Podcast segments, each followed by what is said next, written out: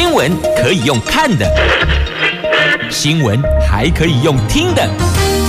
亲切的早安问候，专业的新闻分享，欢迎加入美英主持的 News Online，说新闻给你听。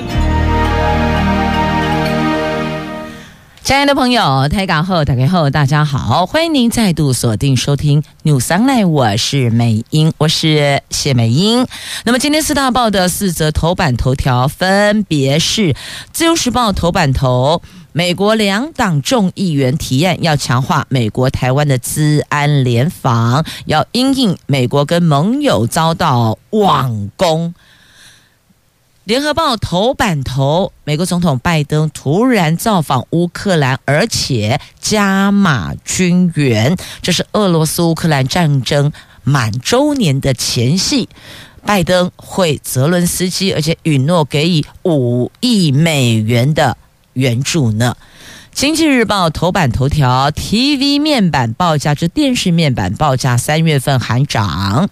中时报头版头条就是有关明年的大选哦，二零二四年总统大选，如果两个人对打的话，跟三个人的话，那个输赢是有落差的哦。这是美丽岛电子报民调，蓝营党内互打，侯友谊好感度下滑，那么。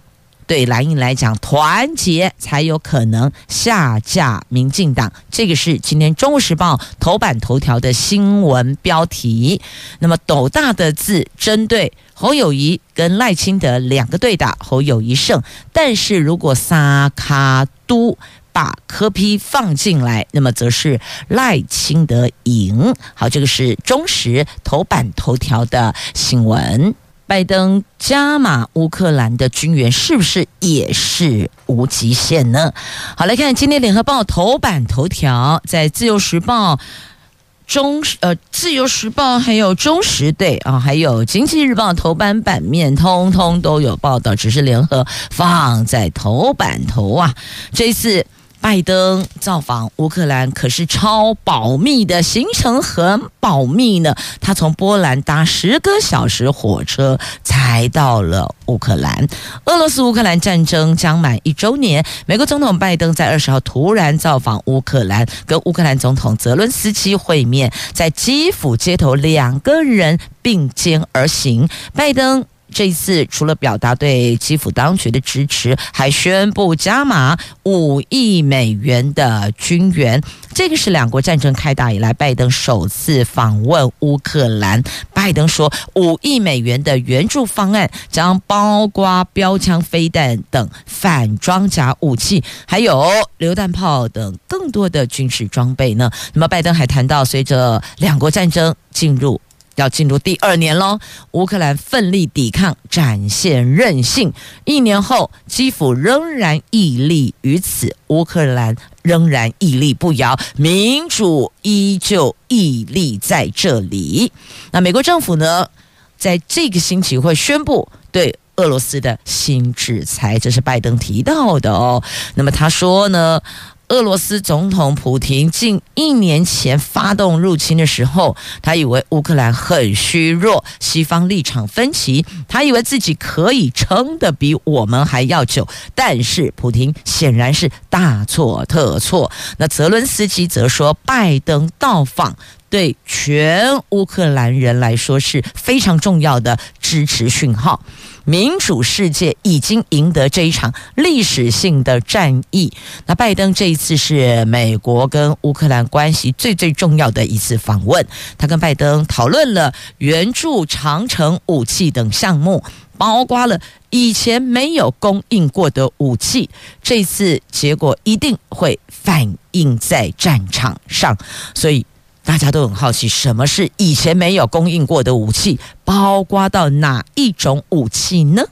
啊，泽伦斯基对拜登说：“总统先生，乌克兰感谢你。”根据 BBC 的报道，拜登这一次加码军援乌克兰，那俄罗斯乌克兰战争到现在，美国已经承诺提供乌克兰三百亿美元的安全援助。不过呢，对于乌克兰最近要求的 F 十六战机，拜登在这个部分还是绝口不提。他先前已经表明不会提供战机给乌克兰呐，因为这战机一出去，那后续真的就没完没了了。大家。都希望这个战争赶快画下句点，赶快落幕吧。那这一次，美国总统特别选在两国战争即将届满一周年的一年的前夕，前往乌克兰到基辅。这也就是表达美国政府支持的态度，强化支持的力道啊！而且追加五亿美元的军援，这五亿换算台币一百五十二亿。那总计从两国开打战争到现在，美国对乌克兰的支持力道已经有三百亿美元的安全援助啊！那这一次呢，拜登为了要到乌克兰。那行前超保密、极度保密这个这次的行程哦，那他已经公开表示，二十一号早上将抵达波兰首都华沙，展开为期两天的访问。而且官员先前不断否认有任何造访乌克兰的计划，白宫还因此发布了一份拜登二十号公开行程，显示他人在华府。但是哦，事实上啊，拜登早就已经搭上空军一号飞往波兰了，从波兰边境再搭十个小时火车抵达基辅。你看这么的舟车劳顿飞过去，再搭十个小时火车，这么折腾，就是为了要亲自造访乌克兰。那《纽约时报》报道，白宫国家安全顾问苏利文告诉记者，拜登抵达基辅之前的几个小时，白宫已经知会俄罗斯。拜登访问乌克兰的叫，我先告诉你，他已经快到了，没有再怕你的，确定拜登是安全的，所以通知普京，人已经快到基辅了。那这一次的目的就是为了消除冲突，不过他这个举措有没有消除冲突，这很难讲哦。拜普亭肯定心里不好受的，所以有的时候不要太过一厢情愿的看法。拜登闪电访问基辅，五个小时后，他已经离开基辅，前往波兰。那这一次他在波兰会会晤波兰总统杜达，而且在波兰针对俄罗斯乌克兰战争届满周年发表谈话，表达美国不论多久都会跟乌克兰站在一起。这话是说给普亭听的，当然也是说给习大大听的哦。那台面上看起来是跟普亭互别苗头。我美国就是挺乌克兰到底哦，挺他站到底。那部分盟友则是施压说：“哎，谈一谈和，就谈和吧，别再打了哦。”那美国国内有声音说停止军援了，一直不断军援，这战争就不会结束了。那拜登则明确的表态：打多久，挺多久，但前提是。拜登在位任内可以这么坚持力挺到底，那这场战争到底还要打多久呢？这是全球皆输没人赢的一场战局呀！好，这是今天四大报头版版面都有报道，联合放在头版头条的新闻。来，接着我们来看《中时报》头版头条的新闻，有关明年的大选的民调，这是来自美丽岛电子报的。民调，那美丽宝电子报的董事长吴子嘉昨天公布二零二四总统大选最新民调，在一对一捉对厮杀下，国民党。新竹呃新北市长侯友谊对上民进党主席赖清德，侯友谊领先赖清德百分之六点七，但是民众党主席柯 P 罗加入苦战，形成了三卡都，国民党无论派谁出来，赖清德都可以胜选。那所以吴子嘉认为，国民党已经没有第二条路可以走，只有。非绿大团结才有可能下架民进党。那民进党明天中常会，您讨论。论二零二四总统还有立委提名的期程。据了解，如果顺利通过，预计六月可以确定总统跟区域立委的提名人选。那国民党则说，等三月四号南投立委补选之后。我们再来谈这个话题吧。现在当下最重要就是三月四号的南投立委的补选。那吴子嘉公布的美丽岛民调，在一对一状况下，国民党侯友谊对上民进党赖清德，侯友谊支持度是百分之四十六点九，赖清德是百分之四十点二，所以胜出了六个七六点七个百分点。那如果国民党改由红海创办人郭台铭上阵，那赖清德则是以百分之四十六点二大赢郭台铭达十个百分点，所以呢，郭台铭。的民调没有四字头，不到四字头啦。那如果三人厮杀，这三个人指的是侯友谊、赖清德跟柯文哲。那么萨卡都赖清德三十三点七，侯友谊三十二点二，柯文哲二十点九。那如果国民党有郭台铭上阵，那么赖清德是三十七，柯文哲二十四点七，郭台铭是二十点四。好，这是不同的这个人选上阵的话，民调上的变化。所以，国民党如果要拿回政权，那唯有团结。其实，这个民调重点就在这里哦，要团结，只能推出一组人选呐。那科批缺乏组织，民调虚也难胜啊，这是科批的部分。但不知道民众党柯批会不会退？这个。就必须要透过党跟党之间的协谈，还不是协商了哦，是协谈了。那虽然绿营者侯友谊如果参选二零二四会有落跑的问题，但是呢，这个过去也不是没有过类似这种情绪。如果真说要落跑，那不是很多这个在参选的，不管是议员、立委还是百里侯。过去都有这样的状况啊，譬如说有这个任期未满，然后就去投入另外一场选举的都有，所以不管蓝的、绿的、黑白花的都有。因此哦，这个区块要怎么说呢？该怎么说呢？能怎么说呢？只好问问手上有选票的所有的朋友们，您认为呢？您？怎么说呢？那这是来自美丽岛电子报的最新民调。不过这个民调哦，本来就是会跑来跑去的那个数字啊，有时候可能挺这个人、支持这一个人的会多一些啊，有时候又会跑到另外一边去哦。所以距离明年投票还有一段时间，孰胜孰败还很难定论呢。那放眼蓝营，现在朱立伦跟王金平两个人是隔空喊团结拼胜选，只是不知道这个团结是我团结你的，还是你团结我的哦。这 两个人先得有共识，所谓的团结的内涵、内容、对象应该讲哦，团结的对象是哪一组？必须是同一组啊，要不然的话嘛，洗力画力也哇画哇哦，永远没有个共识啊。那所以到底谁才是蓝营最强母鸡呢？到底是虾米狼呢？那么现在绿营的部分呢？苏贞昌挺赖清德占二零二四，而且陈建仁也说赖清德是相当优秀而且合适的人。为什么的陈建仁跟苏贞昌都要出来讲话呢？因为这两个人也不是没有机会，也不是呃一个可能不是没有机会，另外一个可能呃不是没有野心啊。所以呢，这两个人出来站在台面上挺赖，这个挺重要的。对于民进党来讲很重要。好，那不管蓝的、绿的、黑白花的，每一个政党就跟公司行号一样，唯有团结才能有最好的表现。这本来就是这样啊！不管放在政治圈还是在民营机构当中，都是一样的哦。好，所以还有一点很重要。三个臭皮匠绝对可以胜过一个诸葛亮。那如果是一个臭皮匠对上一个诸葛亮，那到底结果会是如何呢？接着我们来看《自由时报》头版头条的新闻。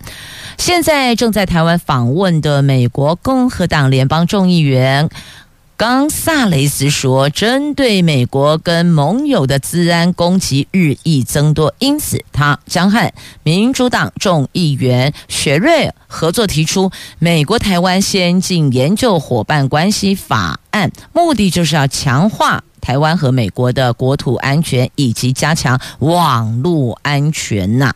那冈萨雷斯跟雪瑞两个人都是出身海军。那冈萨雷斯曾经在参议员卢比欧办公室担任国防研究员，专门研究反恐和国际安全。那雪瑞则是美国中国战略战争特别委员会的议员，过去还曾经录影声援台湾参与世界卫生大会。那针对美国跨党派议员提案加强台湾美国的网络安全，那数位发展部说，跟美国在内的民主伙伴在资讯网络安全议题一直都持续交流、持续讨论。至于具体内容，将会在适当的时机对外说明。根据透露，数位部辖下专责资安的国家资通安全研究院，将是未来台湾美国资安议题合作的主要窗口。所以，显然这次抛出的这个议题，曾经有达成共识之后才对外说明的，因为我们连对口，我们连这个。对的窗口都已经拉出来，就是国家资通安全研究院，显然这已经是规划好的了。好，这个是自由时报头版头条的新闻。接着我们再来看经济日报头版头条，来看财经。哎，电视被起价呀？呢，电视面板报价下个月要涨价了。这市调机构吉邦科技昨天所发布的最新报告，二月份。部分的非主流品牌电视面板报价已经止跌反弹，三月起电视面板将会全面涨价，力拼下半年季旺季来临之前把价格拉升到现金成本，而这个意味着面板价格将终止长达好几个季的跌势，就是好几个月的跌势。那友达群创的面板制造商也将摆脱单季大亏。超过百亿元的阴霾，整体营运逐步的浮出水面了。那集邦科技他们说，大陆电视品牌二月提前启动了六一八购物节备货，带动非主流品牌电视面板价格陆续的齐涨，起价呀涨价了。预估三月起电视面板将会全面涨价，力拼下半年旺季来临之前回到现金成本。这个是在《经济日报》头版头条的新闻哦，但是被起价呀，也代表着有几只股票，有几只。这个对了，友达群创没错啦，他们的营运逐步回温，股票不就也代表着会比较往上走的机会会比较大一些些？不过实际还是得看看后续的走势。好，那么接着再来看我们的外销订单，这是来自经济部统计处昨天所公布的。昨天公布一月份的外销订单是四百七十五亿美元，年减百分之十九点三，是连五黑，但是衰退幅度比预期的还要好。统计处说，一月份因为有春节假期干扰因素比较多，接单状况是否已经春暖花开？这个还得要综合评估一月、二月外销订单才会比较明朗呢。那么统计处也预估，二月份的外销订单金额是四百六十亿美元到四百八十亿美元之间，因为二月还没结束啊。昨天为止是二月二十号，所以我们是到二月二十八。虽然说。这个礼拜五上完班，礼拜六开始就连四天的假期了。但是呢，终究还是还没到二月底，因此呢，只能够推估预估了。那所以抓二月份的外销订单金额是四百六十亿到四百八十亿美元之间，年减百分之六点九到百分之十点八，恐怕会是连六黑，因为昨天公布一月份是连五黑了嘛。但看来二月份也没有很乐观呐，但减幅是持续的收敛。所以只要看到减幅有持续收敛，这个就是好事，它不是越来越大，那都是好事哦。那看看是不是春天到了，有没有可能就像任贤齐“春天花会开”，我们可以止黑反弹呐、接着来看，同样在《经济日报》头版版面的新闻：中国大陆去年十二月全面解除疫情管制，就地解封，市场及制造产能都是朝向复苏，但是一月份。大陆、香港订单的衰退幅度还是十四年来的最深，而大陆解封之后对台湾外销订单的影响，经济部统计处调查厂商意见，普遍认为解封有助于订单成长，但仍不敌全球大环境下行。所以解封是一环，但全球的环境更是严重影响的。因素。那接着再来看一下啊，《自由时报》头版版面这一则新闻。哎，我们是听过产销班，对吧？啊，农会产销班、渔会产销班等等的哦。但是你有听过产销网吗？有，有人说有有有，现在也产销网出来了，这宅经济产销网。但你有看过、有听过毒品产销网吗？还好，警察杯杯歼灭了。要不然不知道危害多少家庭呢？我们来看《自由时报》头版版面所报道的新闻：北台湾最大贩毒组织被警察杯杯给歼灭了。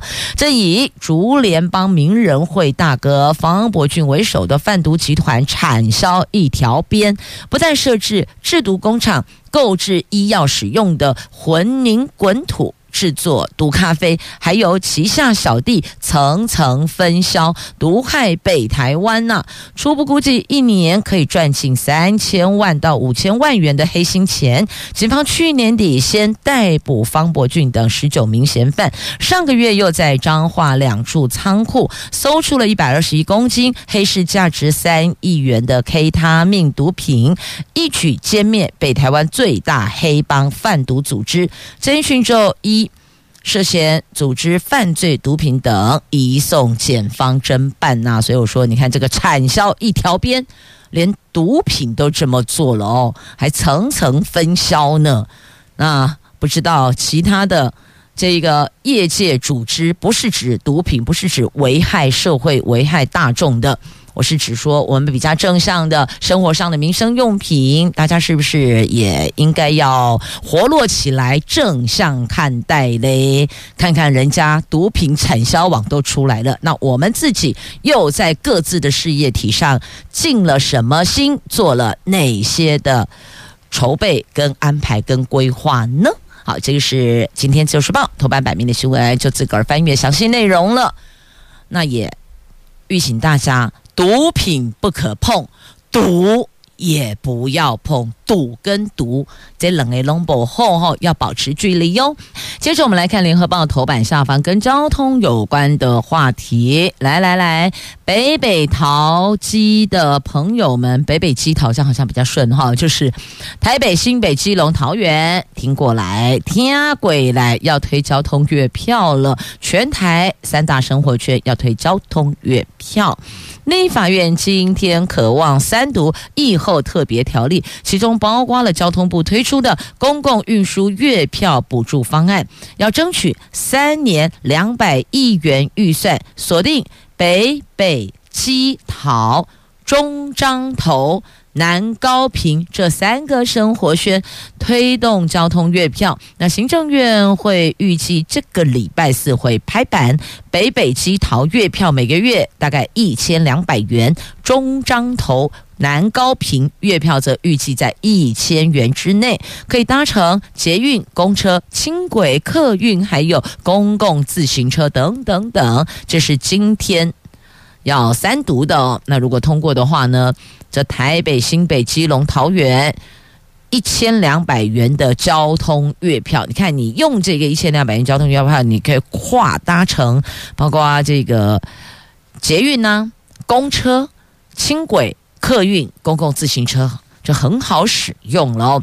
那行政院长陈建仁说呢，疫后特别条例和特别预算就是要特别照顾租屋族、中低薪水购屋族、通勤族、学贷族。关于台北、新北、基隆、桃园。中彰投、南高屏等地区月票会按各地区特性设计方案，让每个民众都能够得到很好的照顾。那交通部预计今天到行政院报告，交通部这个星期也将跟地方政府密集讨论，细节仍有待行政院会拍板。那目前的交通部的初步规划，三大都会生活圈的生活环境条件紧密连结，所以呢，鼓励规划通勤、通学月票优惠措施，像台北、新北、基隆、桃园，一千两百元月票就可以搭乘生活圈内的公车、客运、捷运、台铁、公共自行车等运具，就可以这样来运用，很方便的。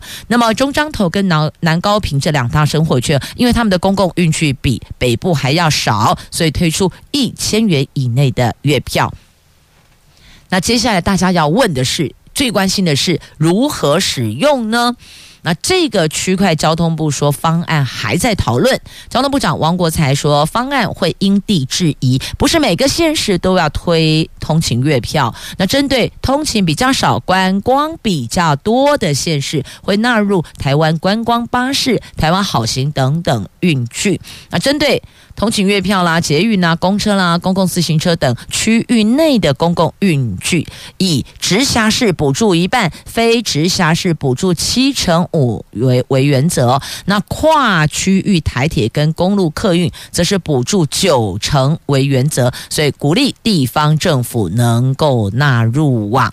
好，这是在目前交通部所推的哦，交通月票，但是呢，希望中央。全额负担，不要只补助三年，避免造成地方财政的困境。提出这个的是新北市长侯友谊，因为哦，特别条例执行期它是规划三年，补助期也暂定为三年，所以要问的是三年以后嘞，然后嘞，不会然后没有然后了吧？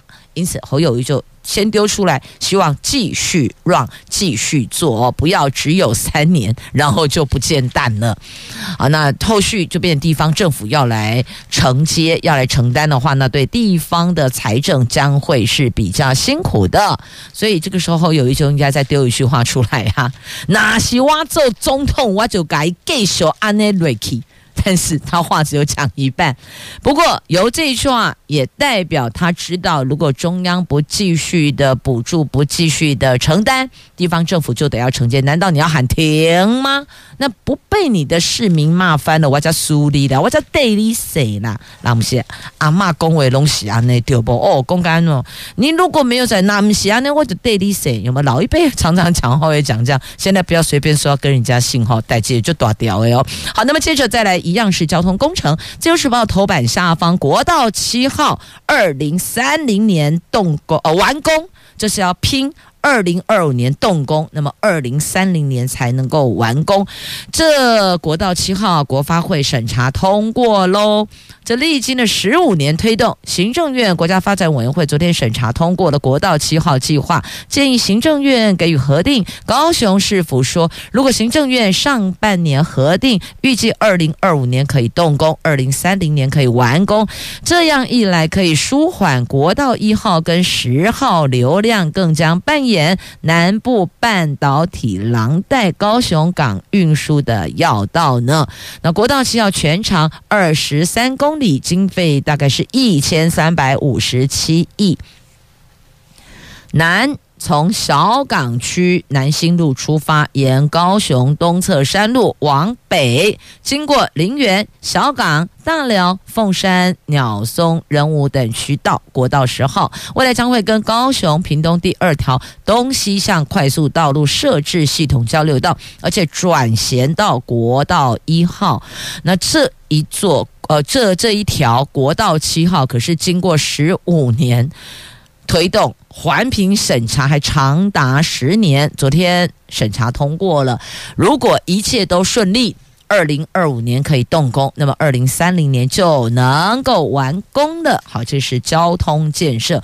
好，任何建设呢都没有办法缺工缺电，对吧？我们接着来关心《中国时报》头版下方跟电电力有关的话题、哦。这昨天。拜会蔡总统的八大工商团体，针对缺工、缺人，还有能源问题感到忧心忡忡啊。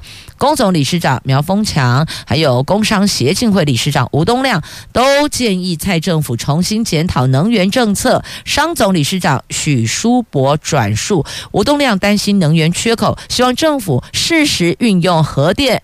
来让供电稳定。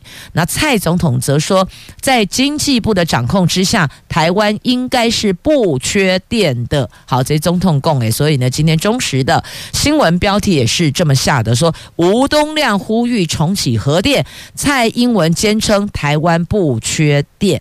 好，到底台湾有没有缺电啊？您赞不赞成重启核电？我觉得这个是两个话题哦。那核电是一个，那缺电是一个。那到底有没有缺电？如果没有缺电，其他都不用再去讨论了。那如果有缺电，到底有哪些方式可以让电力的供应更加的到位？那有哪些是可以去采用？核电只是其中的一个选项，不是唯一选项。所以这两个话题切开来看，然后往后还是有这其他的延伸的子题可以再去讨论的。来，接着我们来看一下这个在今天的《旧时报》A 三焦点新闻版面的新闻话题哦，这许多。议员这个掀起落跑潮，什么叫做落跑潮呢？就是参选立委啦，在国民党的部分就游行哦，是不是因此会牵连到侯友谊跟蒋万安呢？因为现在双北市有这样的状况哦，议会人才济济，有些想要转战挑战国会，所以呢，蓝营面对这样的问题，但是绿营又。何尝不是同样的状况呢？所以这个到底该怎么处理，就看党部各自政党如何来处理了。好，那么接着再来看的，这是在今天媒体所报道的，在今天的《自由时报》头版版面来看，您知道。最近百货公司的一楼的化妆品专柜，什么产品最热销吗？是虾米的怎样不？口红，为什么？因为室内不用戴口罩，大家就要开始涂口红了。戴口罩唯一对女性朋友来讲哦，就大概就不用一直要涂涂抹抹口红了。但是对专柜来讲，化妆品专柜来讲，口红一向都算是其中比较大的这个营收来源。那自从戴起口罩，很多人就不用涂口红了，所以这一块的需用需求量就会下降。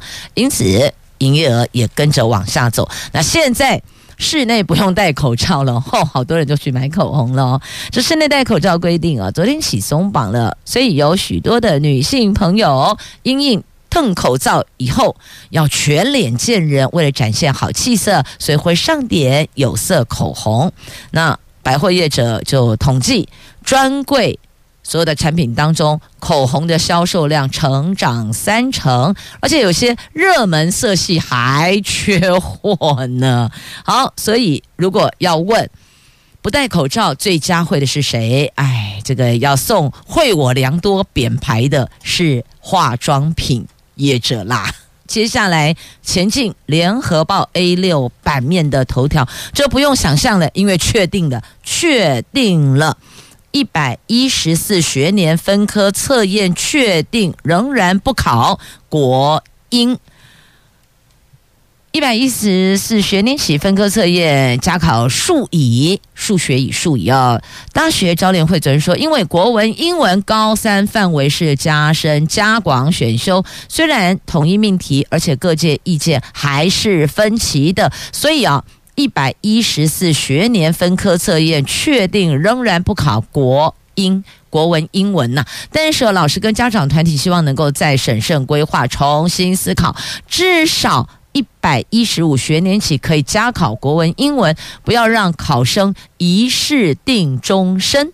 那配合新课纲上路，大学考招联动变革，过去又作为考试分发成绩的指考，改为分科测验，而且不考国英数乙。但是早在去年七月第一届的分科测验登场之前，外界就批评，因为不考数乙，让不少大学科系参采难度比较高的学测数 A，这个就不利人社横商科的招学生哦。那大学招联会随后因而决议，一百一十四学年起分科测验纳入考数亿，这个是有做调整了。但是呢，那国文跟英文呢，如果不采记不考，那就是一试定终身了。那不就是过去一样吗？我们过去高扎习尊就是只有七月一号、二号、三号，对不对？一二一组，二三一组，然后考完结束。一试定终身，以前就这样子啊。那现在如果国英他分科测验不考啊，不就跟以前一样了吗？这分科测验登场之后，因为有不少大学科系没有国文、英文分科测验成绩可以参采，所以回头采计学测相关成绩。那同样是遭诟病，学测一式两用，不仅影响甄选，也连带影响考试的分发。所以你看，不管你怎么做，都会有声音。所以。教育部还有这个大学招联会，你们再讨论讨论吧。那另外一个确定了全国一致的。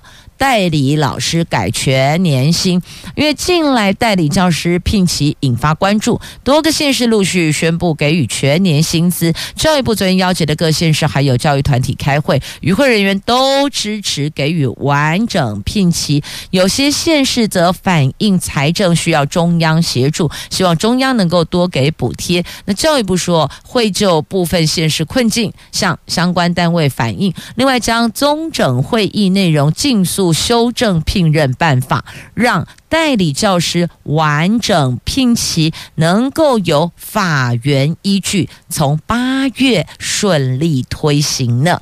目前全国的中小学大概有十九万六千名教师，每六点五位老师就一位是代理教师，而且多数县市只有给十个月到十一个月的薪资，因此近来引发讨论之后，有不少县市跟进宣布全年聘期，但仍有部分县市因为财政的问题，所以迟迟没能决定，依旧是一国两制，因此应该这么说。全年薪就是我们全年聘期，大家都认为是 OK 的，没有问题的，只是财政上有问题，所以解决财政就好啦。这全国一致，代理老师都改完整聘期，这如果大家都认同，没有异议，就代表这个是应该要去做的。那既然是应该要去做的，那裁员就要去生出来，不是这样吗？就像。有些地方政府的政策，政策定了，我们再去如何法令上做一个突破，亦或者做一个调整嘛，让它有法源依据嘛。所以应该要先问的是，到底要不要这样做？如果确定这么做，其他的问题我们就逐一来解套，不是这样子吗？那如果代理老师改完整聘期全年薪，那不就是要去解决财政来源的问题吗？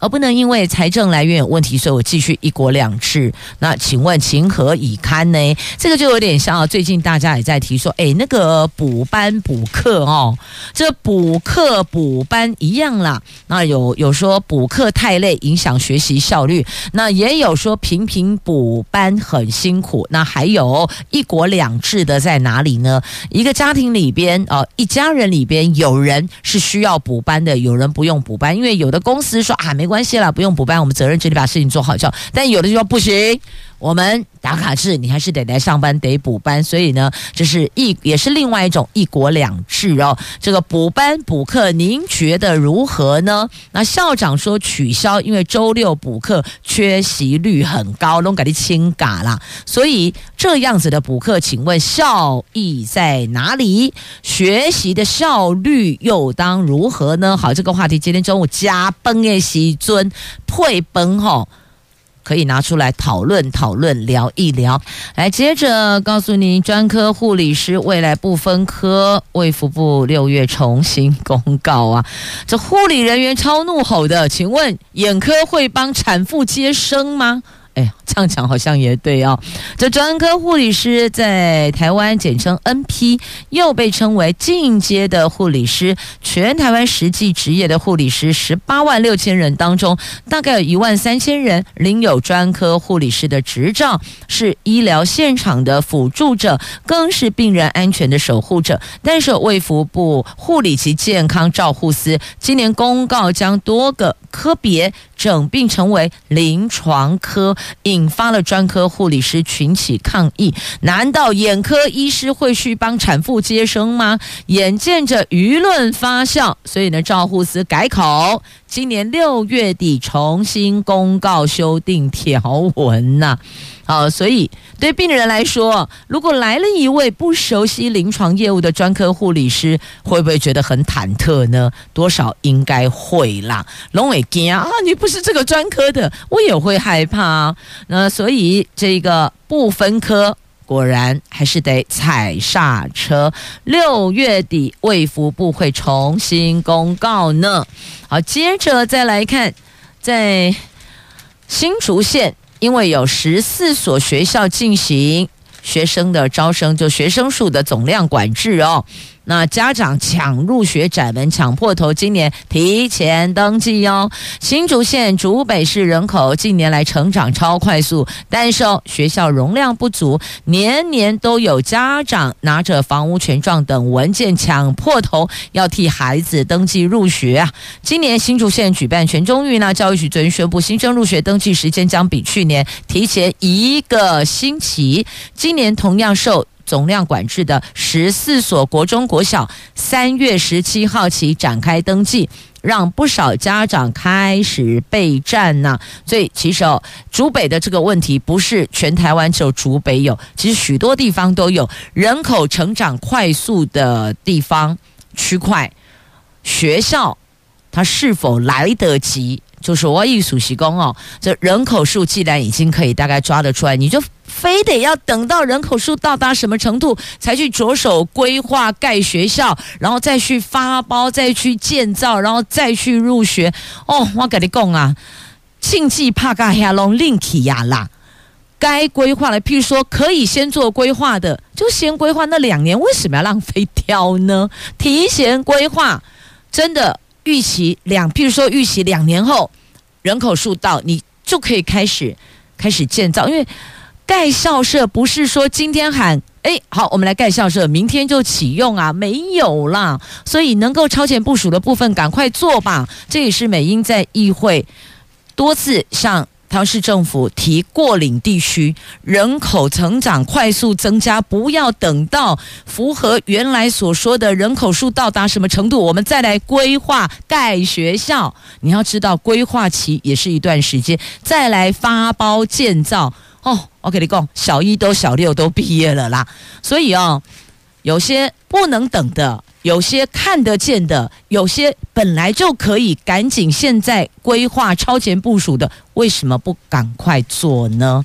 你你开始进行规划，又不是马上就发包建造，所以规划是一环，也是很花时间的，来来回回那个图要修改，要如何又如何，黑天马就就开始干内内，所以是不是？应该要超前部署呢。好，这个是来自新竹县有十四所学校总量管制，所以今年提前登记了，来提前登记、提前登场的，还有这个九族樱花茶会，因为要预防塞车啦。春天各地樱花绽放，赏樱景点最近都看到大量人车涌入南投九族文化村，每逢假日就涌入破万人潮，都超过一万人。因应接下来这个礼拜要登场二二八连假，这连假也是赏樱花的高峰期呢。为了疏解园区的周边交通，本来。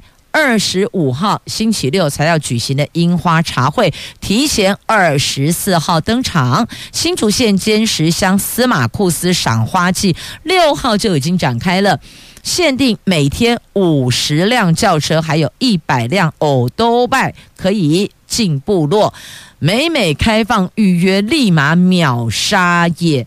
所以，亲爱的朋友。为了防塞车，连九族樱花茶会都要提前登场了呢。好，那么再来看二二八廉价相关的观光旅游住宿，那也因为国庆解封，所以花莲二二八廉价住房率有没有提升？但是发现哈，怎么没有满呢？是七成诶。宜兰礁溪大概八成，外国旅客市场渐渐渐渐回温，业者希望整合特色景点，还有沿线的交通，把游客留下来。这为期四天二二八连假即将到来，而受到疫情解封、国境开放，花莲旅宿住房率平均只有七成，比历年还减少了一成到两成呢。礁溪好歹也有个八成，但是呢，这个八成也比去年略减了将近一成。那国外旅客市场。逐渐回温，业者他们说会努力结合观光资源，但是也要政府给予挹注跟关爱的眼神，才能够成功争取外国旅客留宿东岸呐。好，这是来自花莲地区观旅业者的心声。好，那么再来，白沙屯妈祖回宫进香客破十一万人，这个数字也写下了记录呢。最后一里路完成了，在上万名的信众的簇拥之下，粉红超跑苗栗县通宵镇白沙屯拱天宫妈祖銮轿队伍，在昨天完成换轿跟回宫入庙安座仪式，为今年。为期九天八夜的进香之旅画下圆满落幕。今年进香人数突破十一万人，创下历史新高，将在三月三号开炉。好，五百五包比五百马北促代记，心诚则灵啊！如果您没有前往参与这一次的活动，但是我们心存善念。老天爷，马戏哎，咖喱到波比耶哟。好，那么接着再来看这台北市动物园，哦，好可爱，好萌，超疗愈的四胞胎的小爪水獭。台北市立动物园小爪水獭家族传出好消息了，在一月三十号。有四胞胎生下来，而且哦，这水獭妈妈寸步不离照顾这四个宝宝，水獭爸爸则是认真整理环境。那宝宝们再过几天满月喽，体型已经比刚出生的时候大了两倍到三倍。他们是一月三十号出生的，很萌很可爱，在台北市立动物园。那接着再来看一下这个成功抢救毕卡索名画台师大文保中心，您知道这个地方吗？带您揭露神秘面纱吧！这一处成立十二年的台师大文保中心，昨天揭开神秘面纱。团队用红外线跟拉曼光谱等科学技术，修复名画家陈澄波、还有陈进、郭雪湖、林玉山等将近上千件的作品，还成功的抢救价值上亿的毕卡索跟雷诺瓦等名画，堪称是画作的五星级的鉴检中心呢。好。你有没有去过这里？有没有看过这里？他昨天揭开神秘面纱了。我 Google 一下关键字也是可以看到的啦。自由时报头版版面也有图文报道。这是节目最后跟你分享的话题。同时也要说声感谢朋友们收听今天的节目。我是美英，我是谢美英，祝福你有愉快而美好的一天。明天上午七点三十分，我们空中再会喽。明天见了。